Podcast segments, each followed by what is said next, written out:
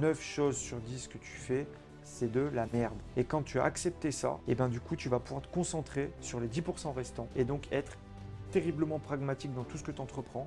Souvent, je prends des décisions parce que cette décision me fait plaisir. Il ne faut pas réfléchir comme ça. On a réussi euh, à passer le million d'euros de bénéfices, très concrètement. Ça passe d'une cliente mécontente, oui là, euh, vous avez trois jours de retard, à une cliente, ah mais c'est génial ce que vous faites. C'est super, c'est extraordinaire. Je reviendrai chez vous parce que j'apprécie beaucoup, tu vois. Hello les amis et bienvenue dans un nouvel épisode des Entrepreneurs 2.0 avec un entrepreneur incroyable qui est de retour. En effet, on n'a pas terminé notre interview la dernière fois et on est du coup dans la partie 2 de notre échange avec Charles Marginier. Je vous invite bien évidemment à voir l'épisode numéro 1 si vous voulez savoir comment est-ce qu'il a réussi à construire un business e-commerce qui génère plus de 4 millions d'euros de ventes l'année dernière, mais surtout comment est-ce qu'il a construit FireRank, cette startup incroyable qui a généré 1 milliard de vues sur les réseaux sociaux Comment est-ce qu'il a réussi dès son statut d'étudiant à avoir des salaires à plus de 5 chiffres par mois, à construire des virus, bref, à construire sa petite carrière de hacker et de génie d'Internet. Dans cet épisode aujourd'hui, on va voir un épisode beaucoup plus pratique sur son expérience dans l'e-commerce. Comment est-ce qu'il a réussi à innover dans l'e-commerce et arriver sur un marché hyper concurrentiel en réussissant à tirer son épingle du jeu. On va voir ensemble avec Charles l'importance du storytelling. On va parler de la qualité des produits et des designs pour justement optimiser les coûts et garder une bonne marge. On va parler de l'optimisation du front-end, du back-end, de l'importance du design de l'UX. On va également parler de son expérience en Facebook Ads avec plus de 1 million dépensés euh, par an. On finira bien évidemment par quelques questions génériques sur l'entrepreneuriat et le business qui clôtureront cette partie 2 euh, d'interview. Merci en tout cas d'être toujours connecté avec nous. On est parti dans cet épisode charnière avec Charles Marginier sur l'e-commerce. C'est parti. J'espère que vous allez bien. On est reparti pour une interview plus qu'un intense, la partie 2 avec Charles. Salut Charles, merci d'être de retour. Salut Enzo. Les amis, si vous avez raté la partie 1 De, ces histoires incroyables, de la création d'une start-up, de son explosion en plein vol après avoir fait plus d'un milliard de vues. Euh, il faut que vous ayez voir la partie 1, voilà. Et aujourd'hui, dans la partie 2, on va parler justement, eh bien, d'une autre casquette de Charles, euh, celui de cet e-commerce de génie qui en quelque temps a réussi à créer une marque qui a créé une fanbase incroyable, généré plus de 4 millions d'euros de ventes l'année dernière, et qui, dans cette période de crise avec des complexités, clairement, au niveau de l'acquisition de nouveaux clients, eh bien, réussi à bien sortir justement grâce à sa fanbase, à sa marque forte.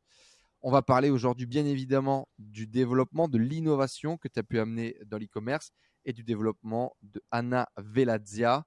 Comment s'attaquer à une industrie ultra concurrentielle, réussir à percer? Eh ben, euh, on y va, on enchaîne euh, directement. Hein. on a déjà fait toute la partie intro, ton enfance, ces trucs, tout ça. Tout ça est, dans la partie 1. Euh, aujourd'hui, du coup, j'aimerais qu'on s'arrête et on va vraiment être plutôt sur un podcast finalement un peu presque technique, quoi, sur les différents points que tu as pu amener dans l'e-commerce ou que tu as eu à travailler ou que tu as pu révolutionner, que tu as pu apporter. et bien évidemment, comment parler d'Anna Veladias sans parler de storytelling? Je pense que c'est aujourd'hui une de tes quasiment un, tes brand assets, quoi. Tu vois, c'est mmh. quasiment euh, le cœur de ton business. Euh, parle-nous du coup de l'importance selon toi du storytelling dans l'e-commerce. Alors le storytelling, ça fait appel à la notion de marque, qui est finalement une notion fondamentale. Euh, il y a un paquet de manières finalement de travailler, de travailler sa marque, mais ce que moi j'en retiens et ce que j'explique, c'est que la marque finalement c'est le lien entre le client et toi. C'est-à-dire, c'est vraiment ce qui va vous, unir. Donc, ça peut être incarné, ça peut être euh, euh, comme Harley Davidson, ça peut être comme Apple, tout ça. Il y a mille façons de storyteller sa marque, il y a mille façons de raconter une histoire de marque, mais ce qu'il faut en retenir, c'est que euh, c'est vraiment le lien entre le client et, et la marque, et l'entreprise. Et donc, vraiment, l'histoire de branding, c'est, quel que soit le sujet, c'est hyper fondamental pour, euh, pour la suite des choses. Je vois beaucoup trop, tu vois, d'e-commerce qui se lance à droite, à gauche, tout ça, qui essaye de faire un petit, un petit bout de branding en racontant un petit bout d'histoire, en faisant un, design assez sympa, tout ça. Les, les gens sont pas dupes aujourd'hui, tu vois. C'est, il faut vraiment être capable de raconter quelque chose qui soit vrai, quelque chose qui, qui transpire ton ADN, quelque chose qui, qui fasse vraiment sens. Et, et si c'est véritable, s'il y a, y a un vrai background derrière ça, euh, les clients s'y tromperont pas. Et c'est ce qui va finalement permettre euh, à long terme de construire, euh, de construire une base client qui soit hyper fidèle. Tu dirais que ça manque d'âme, quoi, presque. Ouais, c'est ça.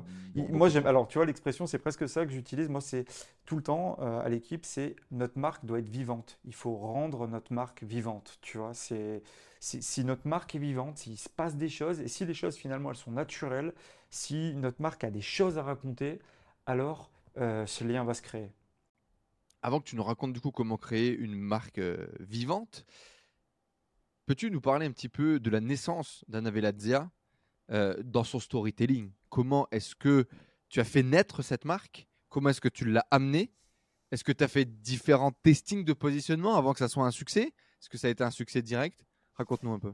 Et bien finalement, ça a été un petit peu, tu vois, euh, une liaison entre deux mondes. C'est-à-dire un monde vraiment, on va dire, du storytelling, de la marque, tout ça, et le monde très pragmatique de l'entrepreneur qui essaye d'identifier une opportunité pour se positionner et, euh, et lancer un business. Au début, tu vois, donc moi, quand, euh, après l'histoire FireRank et, euh, et Oh My Quiz, quand j'ai lancé cette nouvelle entreprise, que donc j'ai identifié le secteur du bijou qui pour moi semblait être pertinent en tous les cas à cette époque avec mes compétences, euh, je le répète bien parce que finalement, chercher une idée de business, ça dépend vraiment de, de son background personnel, de son passé, de ses expériences, de ce, de ce en quoi tu es compétent. Et à ce moment-là, donc moi, c'est vrai que je suis tombé sur le bijou. Et euh, forcément, quand tu dis, bon, bah tiens, j'identifie un secteur qui est pertinent pour moi, Mhm.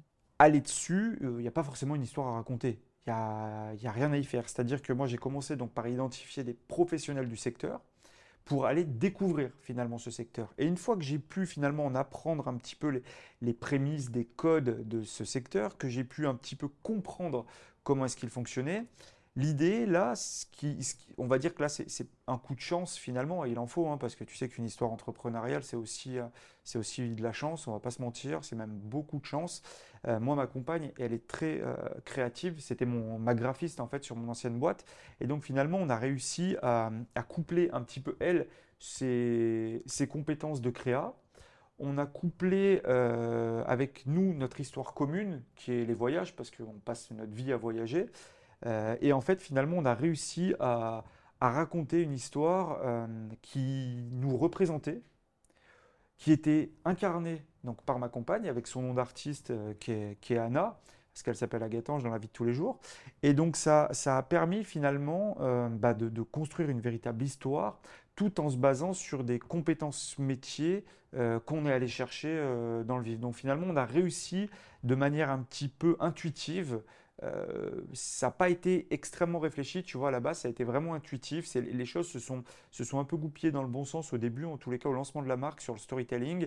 Et euh, donc quand on a essayé ça, en fait, au début, ce qu'on avait, c'est que les, professionnels du bijou avec qui on travaillait nous ont mis à disposition en fait un, un univers de bijoux euh, qui était très peu adressé sur le marché et qui fonctionnait terriblement bien. Donc on s'est approprié cet univers-là et à partir de cet univers qui est le travail de l'émail, de la nacre, tout ça, tu vois, on l'a, euh, on se l'est vraiment approprié et donc ma compagne s'est mise à dessiner, s'est mise à imaginer des bijoux tout en restant dans cet univers. Ce qui nous a permis finalement de coupler, tu vois, d'un côté le côté très pragmatique de l'entrepreneur qui va De ce voir qui des marche, de ce qui professionnels, se vend, etc. Exactement. Et d'un autre côté, le côté très créatif, très, très storytelling, finalement, qu'on attend d'une marque. Et donc, ça a pu finalement, dès le départ, euh, donner une ADN à la marque, donner une histoire à la marque qui était notre histoire et euh, donner finalement vie en incarnant euh, la créatrice, ma compagne qui incarne la créatrice, qui euh, aujourd'hui dessine et prototype euh, toutes les, toutes les collections. Et ça nous a permis, dès le départ, finalement, de lancer une marque avec, avec tous les codes nécessaires pour, pour un bon branding. Quand on parle de, de- storytelling, de branding, les gens imaginent la page Qui sommes-nous Une vidéo de 3 minutes avec une voix off sur des images un peu aspirationnelles pour raconter les valeurs de ta marque. Le storytelling, le branding, il, il arrive et il se perçoit, se voit. Et quelle étape? Chez Anna Velazia ou, ou chez toutes les marques selon toi? Alors en fait, Enfin, quand pour est-ce moi, qu'il il se perçoit. Alors, on a un taux, il faudrait, que j'aille voir sur, euh, sur Google Analytics. Je me souviens plus, ça fait longtemps que je ne suis pas allé voir, mais je crois qu'on avait 2 à 3% de nos visiteurs qui allaient sur notre page histoire. Donc il y a quand même, tu vois, il y, a, quand même un peu de trafic finalement sur la page histoire. Ça veut dire qu'il y a des gens qui s'intéressent à l'histoire de la marque, que, que ça fait sens. Maintenant, la vraie histoire, le vrai branding, il n'est pas à ce niveau-là. Pour moi, en tous les cas, moi, là où je l'ai identifié, c'est au niveau de la conversation en fait avec les utilisateurs, tu vois.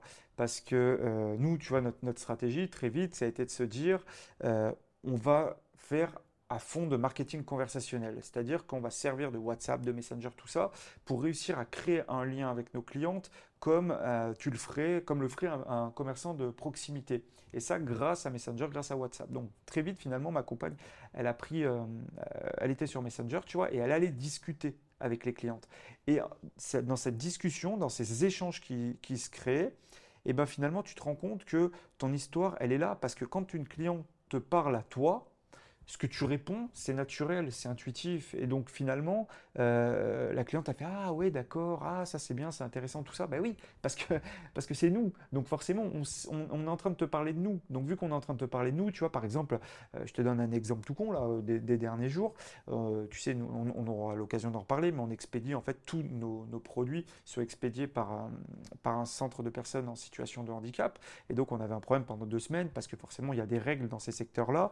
Et donc du coup ça ça, met plus de temps. Euh, enfin, pendant deux, les deux premières semaines d'août, ils sont fermés parce qu'ils ne peuvent pas, ils ont des règles socio, socio-médicales, je ne sais pas exactement c'est quoi comme règle. Et, euh, et, donc, du coup, tu as des clientes qui viennent te voir, mais euh, pourquoi, euh, pourquoi il y a autant de délais là en ce moment? Qu'est-ce qui se passe? Et bien du coup, tu racontes ton histoire, tu dis bah oui, parce que nous en fait, euh, voilà, au début, on voulait quand même mettre un peu de sens, on voulait mettre un petit peu nos valeurs. Tu vois, moi, ma mère, elle est en situation de handicap, donc du coup, ça, ça faisait sens pour nous de faire travailler des personnes handicapées. Euh, alors évidemment, ça peut parfois poser des problèmes. Et finalement, en fait, tu te rends compte que quand tu as un vrai branding, que tu as une vraie histoire qui va au-delà de juste la page histoire qui est finalement euh, propre à ton entreprise, qui est propre à, tout ce que tu fais, donc tu vois, même au niveau de ta structure logistique, et eh ben quand tu en parles avec tes clientes, et eh ben ça passe d'une cliente mécontente, oui là, euh, vous avez trois jours de retard, à une cliente, ah mais c'est génial ce que vous faites, c'est super, c'est extraordinaire, je reviendrai chez mmh. vous parce que j'apprécie beaucoup, tu vois. Et donc du coup, il y, a ça qui se crée, et donc on a pris parti de se dire, euh, nous, la vraie valeur de notre marque, c'est pas notre page histoire, c'est combien on a de conversations Messenger ouvertes avec nos clientes. Combien on a de conversations en cours avec nos clientes. C'est ça la vraie valeur. Et on en a beaucoup plus que ce qu'on a d'abonnés sur Facebook et Instagram, tu vois. Donc c'est ça qui est marrant, c'est que finalement tu dis, ah tiens, vous avez euh, cumulé, je sais pas, 80-90K abonnés, ce qui n'est pas grand-chose. Oui, mais en conversation ouverte, on en a 200 000 parce que finalement, elles ne sont pas toutes abonnées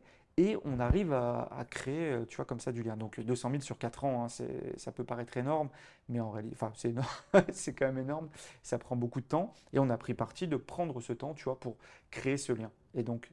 justement, j'allais justement rebondir là-dessus en parlant de, proximité, de conversationnel.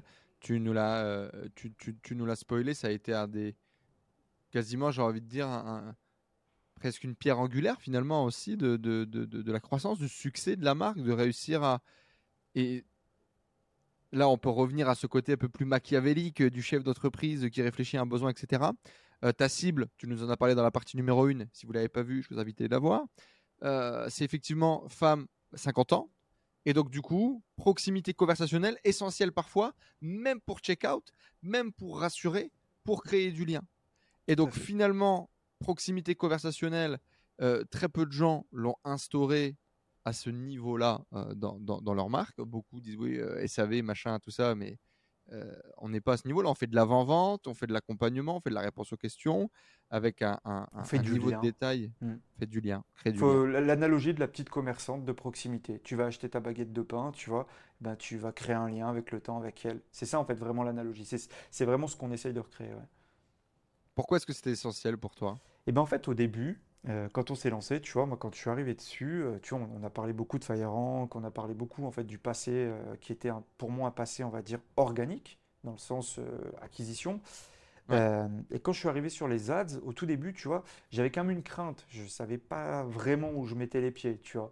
Et donc je me suis dit très vite, j'ai cherché une stratégie pour pouvoir communiquer avec les personnes qui venaient sur mon site. Donc c'était tout à fait possible en 2018. C'est plus compliqué aujourd'hui, mais en fait, il y a encore des, méthodes qui le permettent.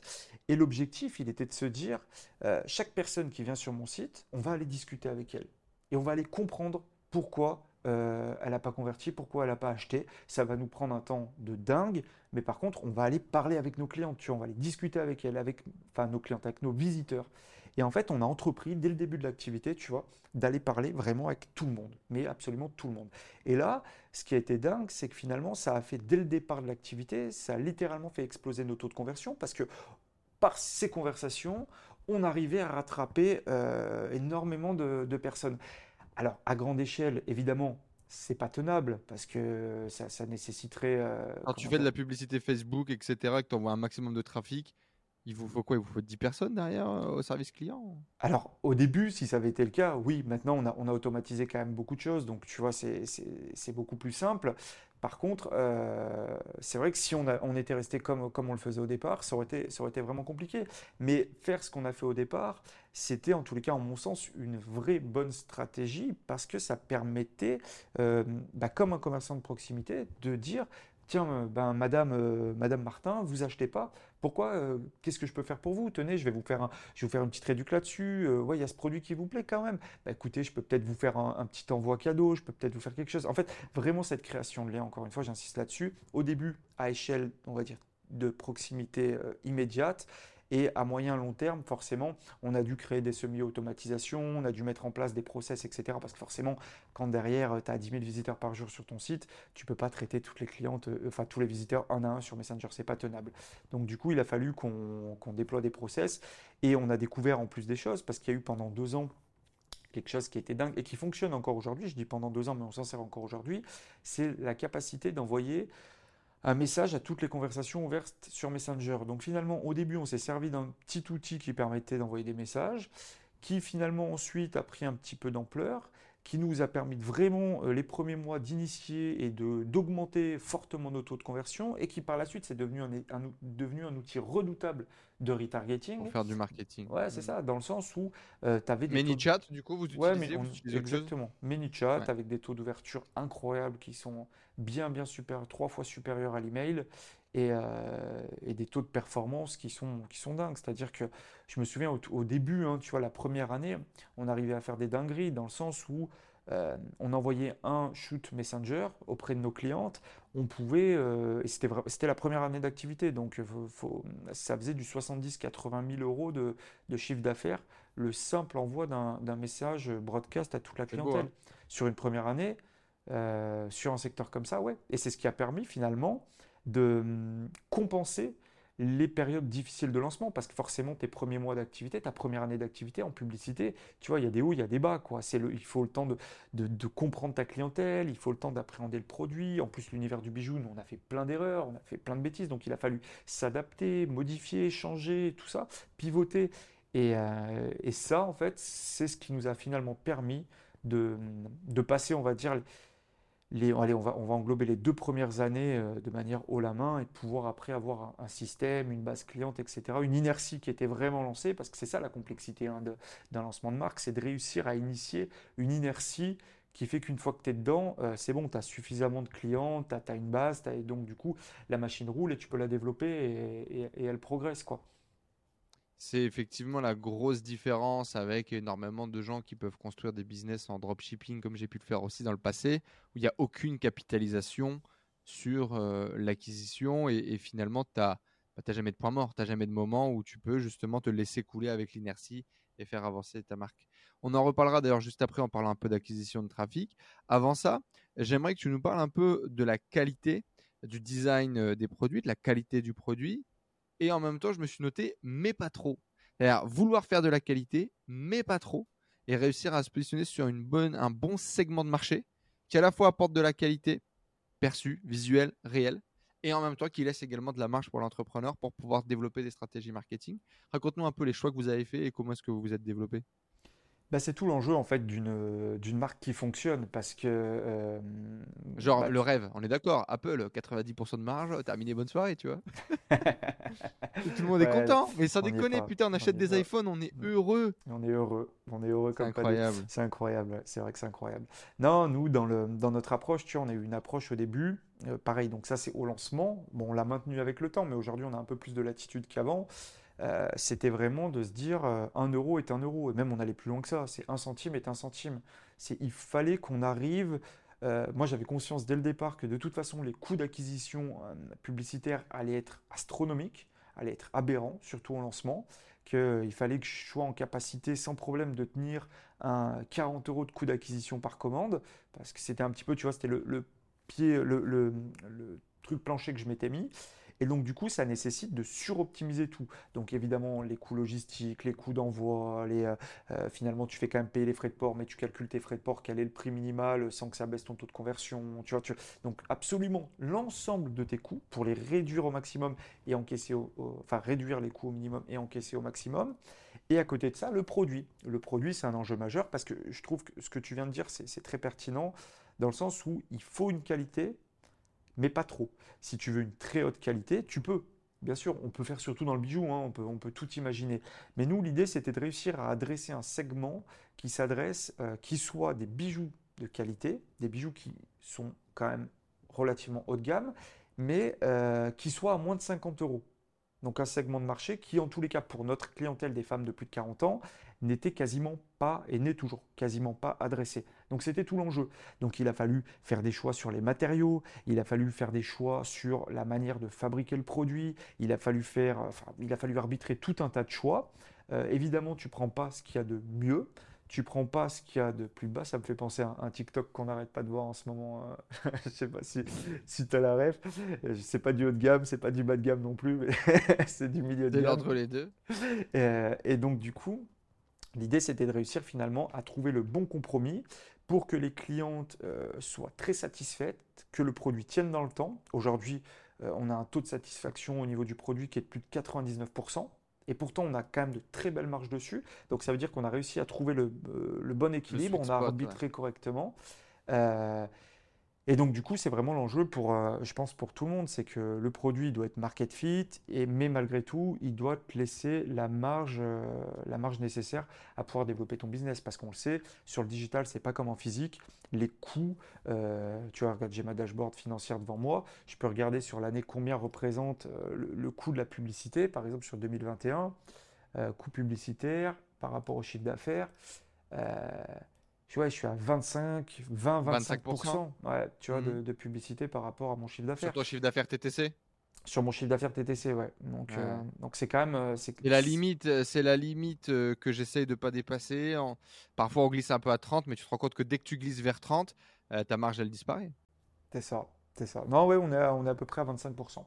Mais malgré qu'on soit à 25%, euh, on a réussi euh, à passer, euh, comment dire, euh, des- des- le million d'euros de bénéfices, très concrètement. Donc du coup, tu vois, euh, ça veut dire que euh, ça, ça fonctionne parce que c'est vraiment un jeu d'arbitrage et un jeu d'équilibre euh, où partout, il faut tout optimiser au niveau de tes coûts de structure, donc les salariés, ton équipe, ce que tu externalises, ta logistique, tes frais d'envoi, tes... enfin, il faut vraiment être capable de, de, de voir fait pour pas aller dans, l'ensemble. la, dans le trop qualité?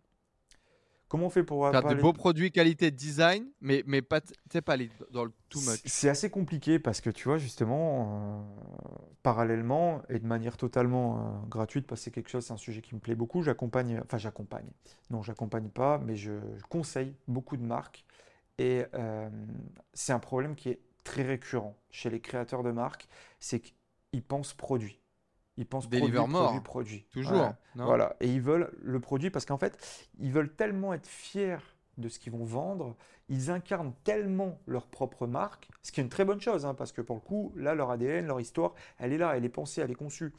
Mais euh, ils oublient la vision chef d'entreprise, qui à un moment donné, la question est combien de marge tu dégages à la fin de ton mois?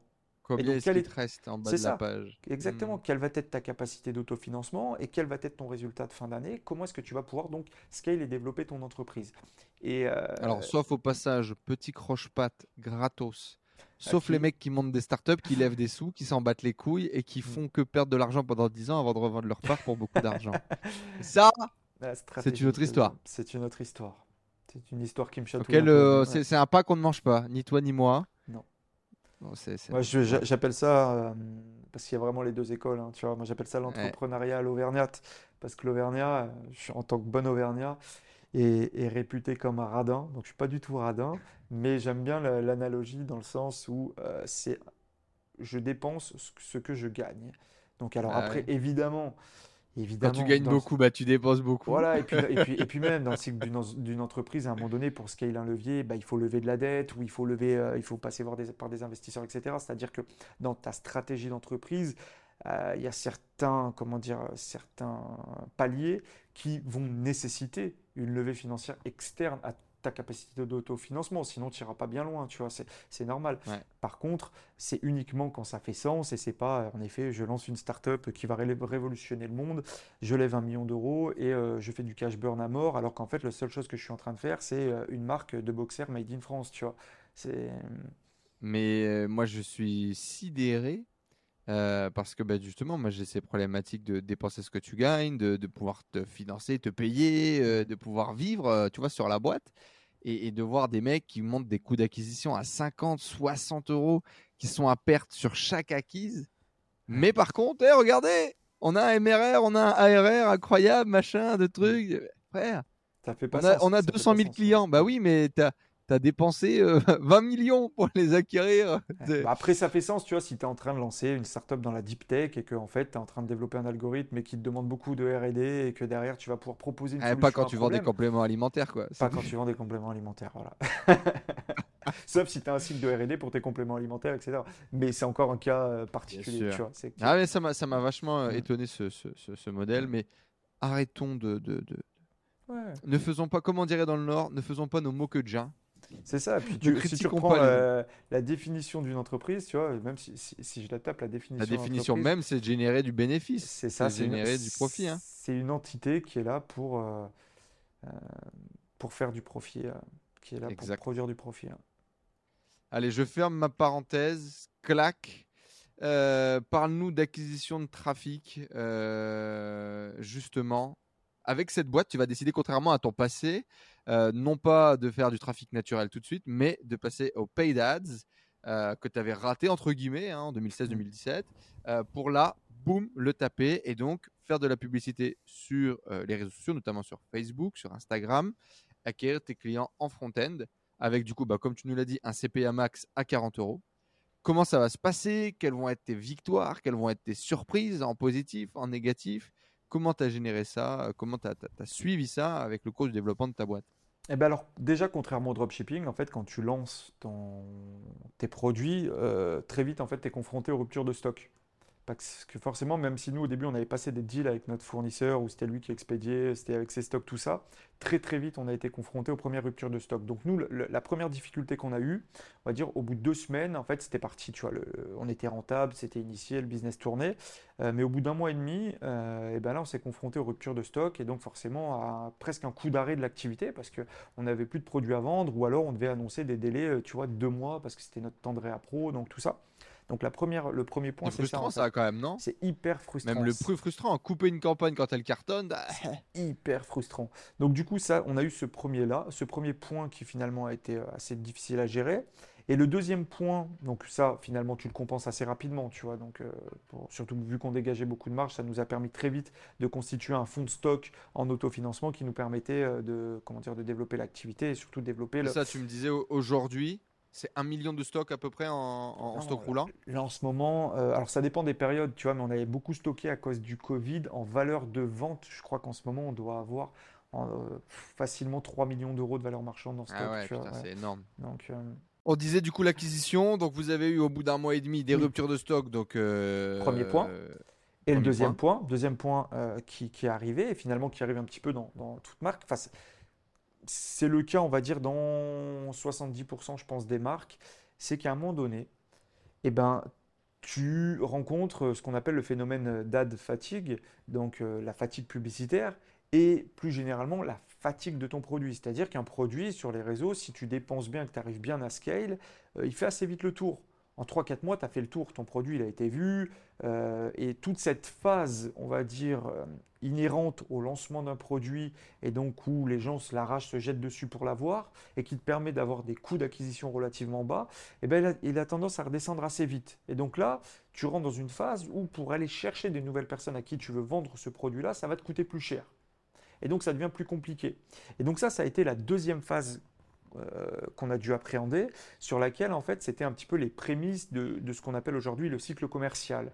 C'était les prémices du fait de se dire, euh, on ne peut pas juste euh, créer une collection de 15 produits et se reposer dessus pendant 6 mois. Non, il va falloir tous les mois trouver une raison pertinente de, de prendre la parole auprès de nos clientes, que ce soit pour annoncer euh, les French Days, que ce soit pour annoncer une nouvelle collection, que ce soit pour dire qu'il y a des produits qui passent en fin de série qui vont disparaître des stocks, donc du coup on leur fait une réduction spécifique, que ce soit créer pour de la nouveauté, quoi, créer un. C'est ça, qu'il y ait toujours une raison de communiquer. Et en fait, si tu n'as pas ça, surtout nous, euh, très très vite on, rencontre le phénomène de, fatigue et euh, nos coûts d'acquisition ils s'envolent. Donc ça veut dire que quand tu es une marque, euh, dans bien des cas, en tous les cas dans, le dans le monde du bijou, mais dans le monde de la mode en général ou dans, dans beaucoup d'autres types de marques, il faut absolument de la nouveauté, comme en physique, hein, de toute façon tu me diras, une boutique qui n'a pas, pas ce cycle de nouveauté, tout ça, elle ne va, pas vivre longtemps. Et il faut absolument réussir à générer ce cycle-là pour réussir à trouver, comment dire, trouver sa routine et trouver son inertie pour pouvoir euh, développer son activité. Sinon, en fait, c'est pareil, ça retombe. Donc vraiment, les deux points euh, sur l'acquisition qu'on a rencontré au début, ça a été vraiment ce phénomène de rupture de stock lié au stock physique, et ensuite le phénomène de euh, fatigue des produits et donc de baisse des taux de conversion, de baisse des augmentation des coûts d'acquisition liés au fait qu'on avait touché la, masse critique de personnes. Quand même, la découverte de tiens, je mets 10 balles dans la machine, j'ai un client, le fait de pouvoir acheter des clients, quand tu découvres ça, euh, à quel point ça change ta vie, à quel point ça change ton monde et ta façon de voir le monde. Bah, moi, alors, surtout moi, c'était particulier, tu vois, dans le sens où vraiment, euh, j'étais un, gars de l'organique. Je, suis développeur, tu vois, chez les développeurs, il y, a une logique de fond, et encore plus chez, les hackers, euh, qui est je ne paye rien. C'est-à-dire que les geeks, par défaut, ont tendance à ne rien vouloir payer sur Internet. C'est-à-dire ils vont toujours télécharger leurs films, ils vont toujours, tu vois, les geeks ne payent rien. Et euh... Se mettre à 12 sur un abonnement Netflix. C'est ça, voilà, c'est ça, fonctionne comme Ils ont essayé de payer avec une carte volée. c'est exactement ça. Non, moi, ce qui, a, changé finalement, alors, disons qu'à cette époque-là, moi, j'étais déjà beaucoup plus, ça y est, j'étais devenu euh, profondément un entrepreneur et j'avais un peu quitté, on va dire, tout cet univers, tout cet univers geek. Euh, donc non, pour moi, c'était, euh, on va dire, ça a plus été un souffle de soulagement parce que quand pendant des années, tu as trouvé un système qui te permet de développer tes entreprises, qui te permet de développer tout ce que tu fais, et que tout s'arrête, et que tu mets le doigt sur quelque chose de nouveau pour toi, même si finalement c'est pas trop éloigné, c'est quand même quelque chose de nouveau, parce qu'entre faire de la publicité payante sur Internet ou euh, utiliser des systèmes organiques, euh, tous les gens qui font du digital savent que c'est deux mondes littéralement opposés et que tout oppose. Et de voir euh, qu'en effet, c'était à la fois scalable et très profitable par rapport à tout ce qu'on avait mis en place, évidemment, parce que ce n'était pas juste un, une simple petite MVP, qu'on avait créé une vraie marque, et eh ben c'est moi pour moi ça a plus été un ressenti comme un souffle de soulagement de se dire j'ai trouvé ça y est j'ai réussi à mettre le doigt sur quelque chose d'autre euh, cool on va pouvoir on va pouvoir faire quelque chose. On va pouvoir développer. Et euh, tu as vécu du coup ce moment euh, dupliquer la, campagne augmenter tes budgets et les ventes continuent de tomber ils trouvent de nouveaux clients en permanence. Tu te dis mais mais d'où sortent ces gens? Tu es allé jusqu'à dépenser un million d'euros sur Facebook en un an? Ouais, même euh, plus, même plus. Mais oui, ces volumes, etc. Qu'est-ce que ça représente euh, bah, alors en fait, ces volumes, donc ouais, en fait, c'est une dinguerie parce que, alors, ça s'est pas toujours passé comme ça. Hein. Il y a eu plein de moments, en fait, trouver la bonne mécanique pour scale, euh, c'est véritablement compliqué dans le sens où toutes tes premières tentatives de scale, elles échouent. Pendant longtemps, moi, je sais que j'avais un palier qui était autour de 800 et 1000 euros par jour, tu vois, et réussir à lever ce palier de dépenses, tout en restant rentable, c'est là où vraiment ça, il y a eu un truc, c'est-à-dire quand tu arrivais à te dire putain, je peux passer, je peux, avant je ne pouvais pas dépenser plus de 800 000 euros, maintenant euh, je peux dépenser 10 000 euros et j'arrive à rester rentable, tu vois. Et là, il y a vraiment, il y a vraiment quelque chose qui se crée. Et, et je ne sais plus. Et ça, notamment, c'est le branding, tu penses? C'est la force du branding, c'est la force du story, c'est tout, tout, ce que tu as mis en place en parallèle. C'est la force du branding, c'est la force d'avoir euh, travaillé tes marges, c'est la force d'avoir travaillé la diversité de produits, c'est la force d'avoir travaillé ton cycle commercial. C'est vraiment un ensemble de choses qui, toutes agrégées les unes aux autres, font que tu peux. Euh, tout simplement. Merci du coup pour ce retour d'expérience sur la publicité euh, Facebook en tout cas. et, comment tu vis cette mutation où effectivement il y a eu les problèmes de tracking, il y a les problèmes de cookies, euh, il y a les problèmes de euh, d'attribution des conversions, il y a les CPA qui explosent. Euh, comment est-ce que vous avez réagi? Comment est-ce que vous avez réagi vous à ça? Alors j'ai envie de te dire, quand tu arrives à réagir à la destruction de ton entreprise, que tu te prends un coup de lance-roquette et que tout le monde se fait virer et que tu es obligé malgré tout de trouver des solutions. Donc là on parle de la si vous n'avez pas vu, premier épisode. Premier épisode, hein. voilà, premier épisode, c'est un appel au premier épisode. c'est un appel au premier épisode. Moi, ma vie personnelle est un pivot. Donc finalement, euh, vivre ça, on l'a vu, on a vu ce qui s'est passé, on a vu la baisse des performances, etc. Et euh, mon équipe, tu vois, c'est, on va dire, les, cinq personnes principales de mon équipe, c'était mes, mon noyau dur de mon équipe chez FireRank, c'était mon noyau dur dans mon agence web au préalable Dixia, c'était, tu vois, ils me suivent depuis des années et des années. Et euh, on vit au travers ce genre de complexité. Pour nous, c'est ultra stimulant, c'est ultra, tu vois, enfin, ça Normal fait day in the office, quoi. Ouais, c'est ça, c'est ça, c'est ça. On, et presque, on y, on y, prend goût, tu vois. C'est, moi, je me souviens l'année dernière, j'ai presque eu pendant, euh, j'ai passé quoi, 4 mois à l'île Maurice, et pendant ces 4 mois, j'ai presque eu une baisse de tension. Une baisse de tension dans le sens où euh, ça dégageait tellement d'argent sans rien avoir à faire que finalement, tu as tendance presque à t'éloigner un petit peu du business, tu as tendance, tu vois, à vivre ta vie, à, à kiffer ta vie, tu vois, et, presque t'éloigner un petit peu. Là, on voit qu'il y a une baisse des performances. Pas mal aussi. C'est pas, mal aussi. C'est pas mal aussi, mais il y a un côté frustrant pour des gens comme nous, tu vois, parce qu'on a besoin de faire quelque chose, on a besoin que ça soit stimulé, stimulant, qu'il se passe quelque chose. Mmh. Et donc, du coup, euh, quand les, performances sont baissées, bah, il a fallu trouver des solutions.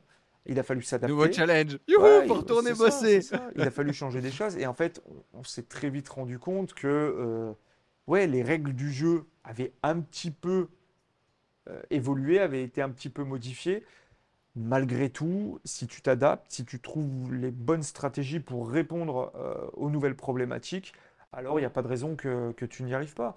Et pour le coup, euh, donc c'est vrai que nous, on a eu pendant allez, 4-5 mois où en effet, il a fallu qu'on se cherche, qu'il a fallu qu'on se trouve. Début 2022, qui a été un petit peu plus compliqué.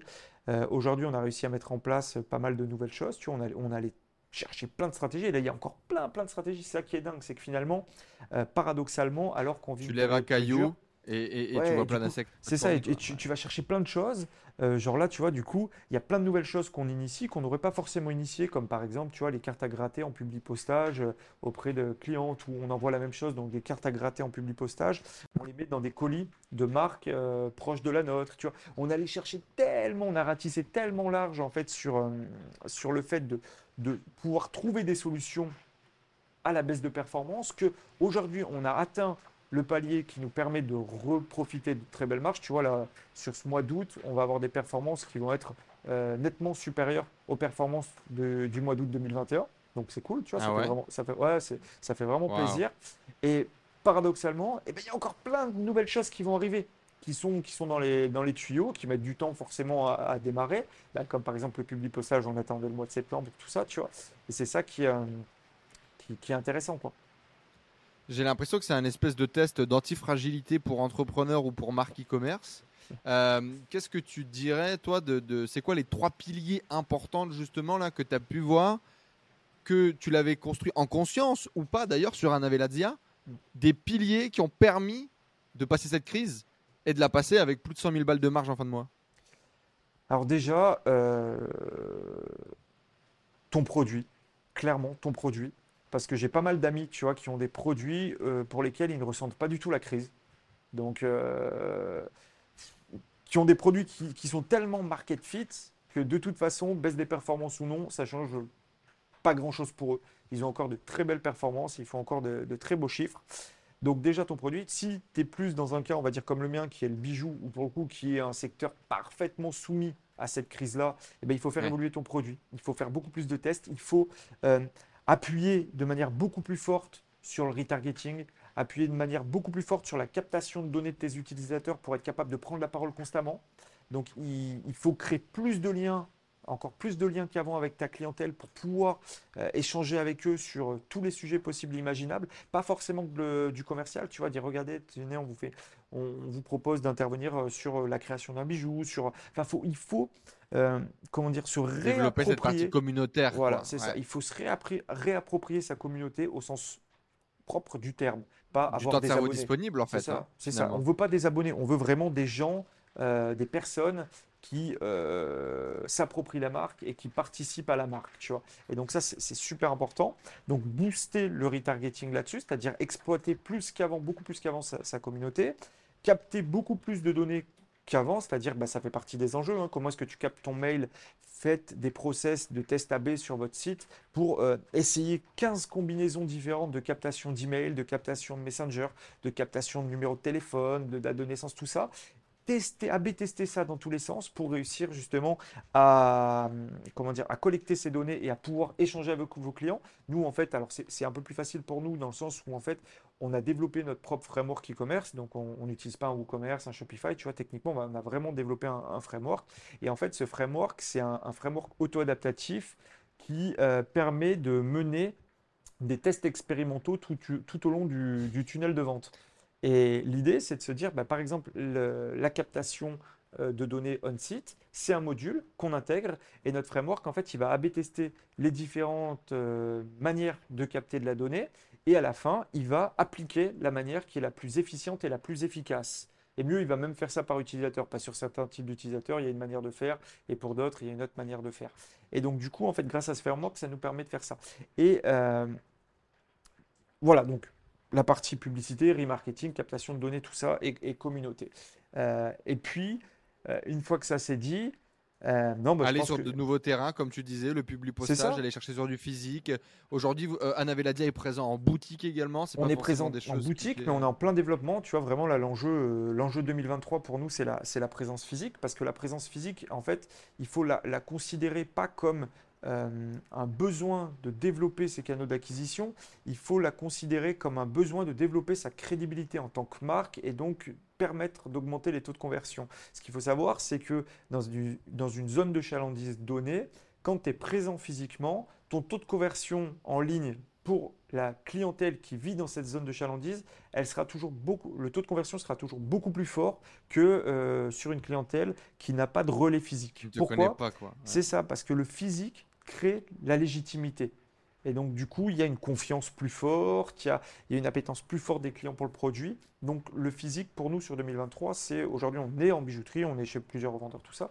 Mais l'idée, c'est vraiment de le faire de manière massive pour être partout, pour soutenir nos taux de conversion.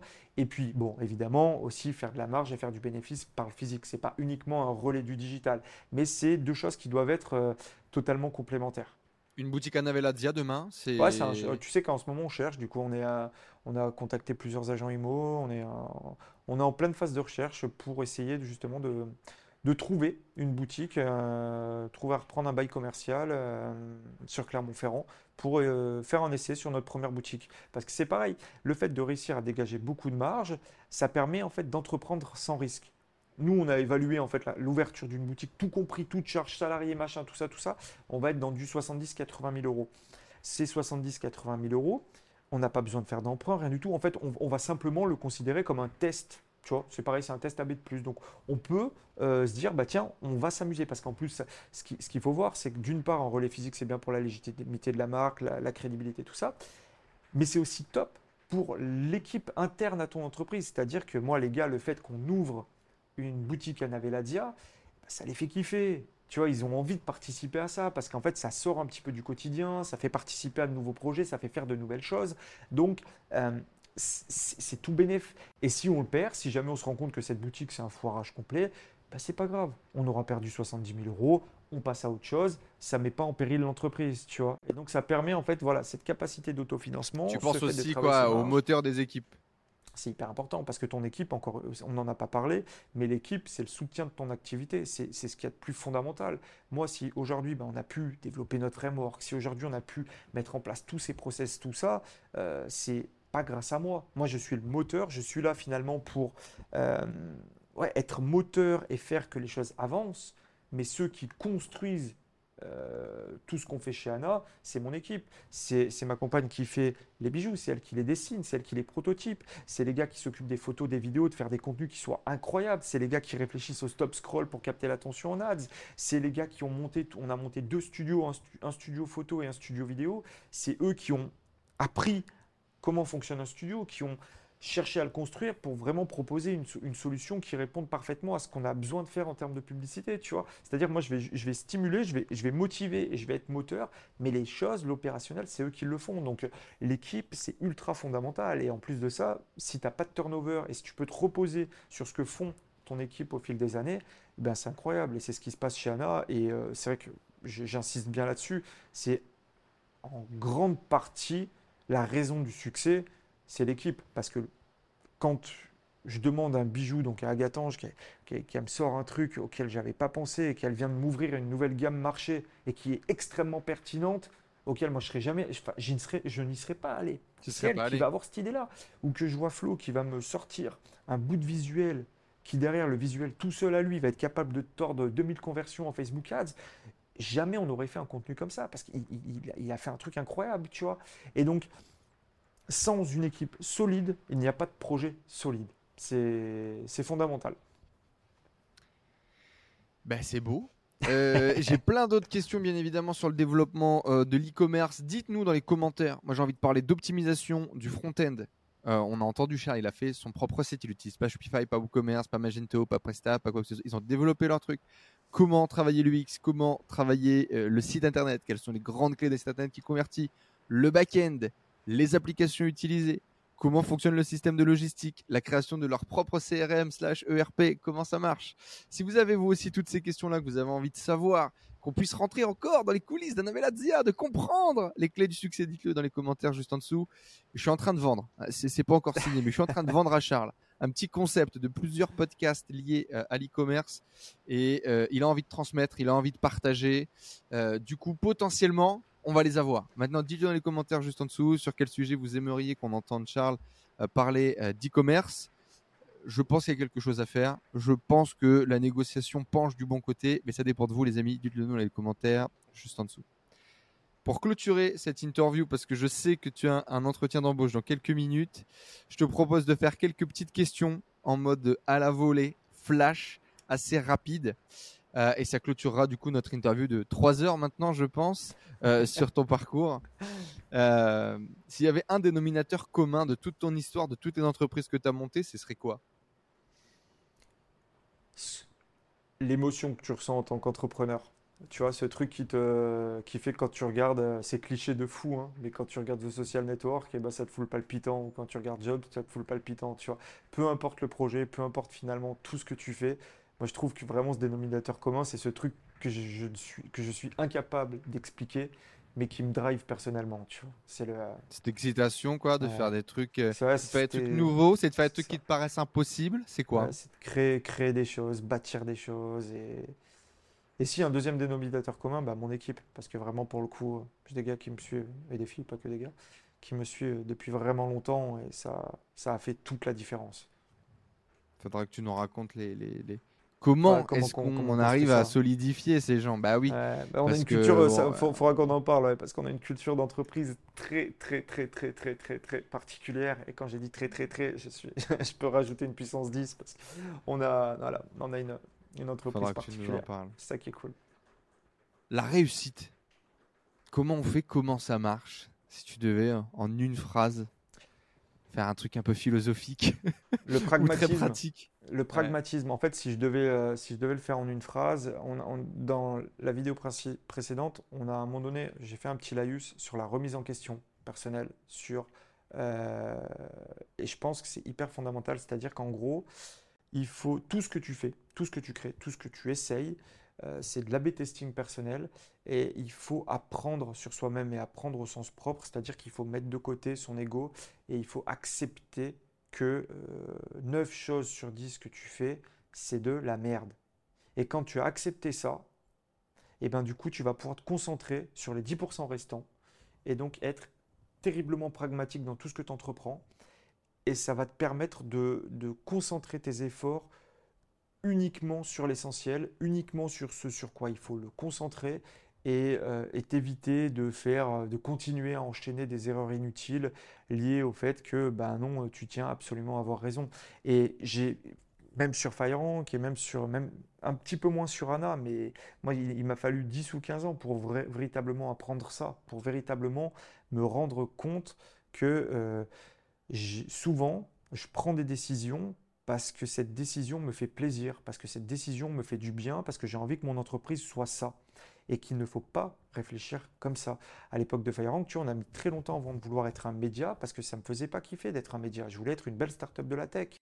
Et Anna c'est pareil. À la base, euh, on voulait le faire évoluer, on a créé d'autres projets. Enfin, il y a tellement de trucs à raconter autour de tout ce qui s'est passé d'Anna mais euh, j'ai mis très longtemps avant d'accepter le fait qu'on soit une marque de bijoux pour Daron. Non, on a créé une marque de bijoux pour Daron. L'histoire, elle n'est pas incroyable. C'est pas, pas en train d'interviewer des stars comme sur FireRank. Par contre, euh, si tu veux être un bon entrepreneur, il faut assumer la réalité, assumer ce que tu es, assumer ce que tu fais. Et si tu as ça, eh ben déjà, ça va te permettre, comment dire, de, d'être beaucoup plus efficace et, efficient dans tout ce que tu entreprends. L'entretien d'embauche euh, doit être à la porte. Euh, j'ai la grande tristesse d'avoir plein de questions encore à poser et de ne pas pouvoir finaliser de les poser. Merci beaucoup de nous avoir accordé ton temps, plus de trois heures euh, d'interview retraçant ton passé. J'espère avoir réussi à tenir mon challenge qui est de faire la meilleure interview de toi possible. J'espère que tu as pris un, bah, du bon temps, que tu t'es amusé de revenir sur tout ça, que c'était vraiment le, le, kiff. Bien évidemment, vous tous, des likes, des commentaires, des abonnements. Si vous êtes sur les plateformes de podcast, abonnez-vous. Visiblement, c'est la métrique la plus importante. Abonnez-vous en masse pour faire euh, bah, connaître ce contenu. Et euh, merci à tous d'avoir été avec nous. Les liens dans la description juste en dessous. Charles, merci Merci à toi, Enzo. Et à bientôt dans une série de podcasts, on l'espère, sur l'ICOM. Euh, et merci de nous avoir donné ton temps merci et ton retour d'expérience. Salut, ciao, ciao. Ciao, ciao tout le monde.